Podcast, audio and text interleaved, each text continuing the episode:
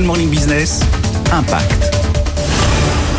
Le gaspillage végétal peut représenter jusqu'à 5% des ventes d'un fleuriste. C'est pourquoi le groupe Emova a mis en place des solutions anti-gaspillage dans ses magasins. Nous sommes avec la directrice RSE RH du groupe, Céline Rivaz. Alors c'est quoi cette solution anti-gaspillage? C'est très simple. Comment ça fonctionne?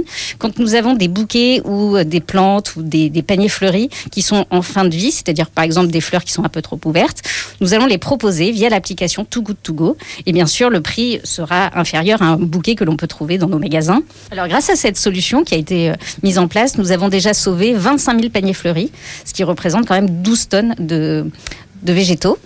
Euh, et sur ce magasin en particulier, qui est donc euh, un magasin parisien, nous avons déjà sauvé 200 paniers fleuris. Cette solution anti-gaspillage est proposée par la start-up Too Good Go. Nous sommes avec sa directrice générale, Sarah Jouraki. Alors vous mettez en lien les utilisateurs et les commerçants. Comment ça fonctionne?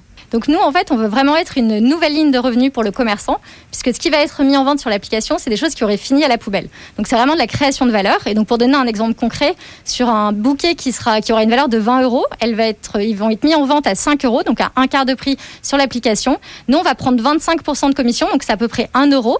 Et en fait, on va reverser ces 4 euros, le reste, en fait, aux commerçants.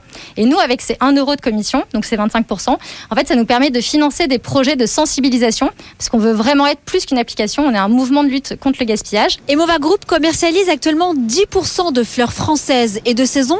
Son objectif est de doubler cette part à horizon 2025.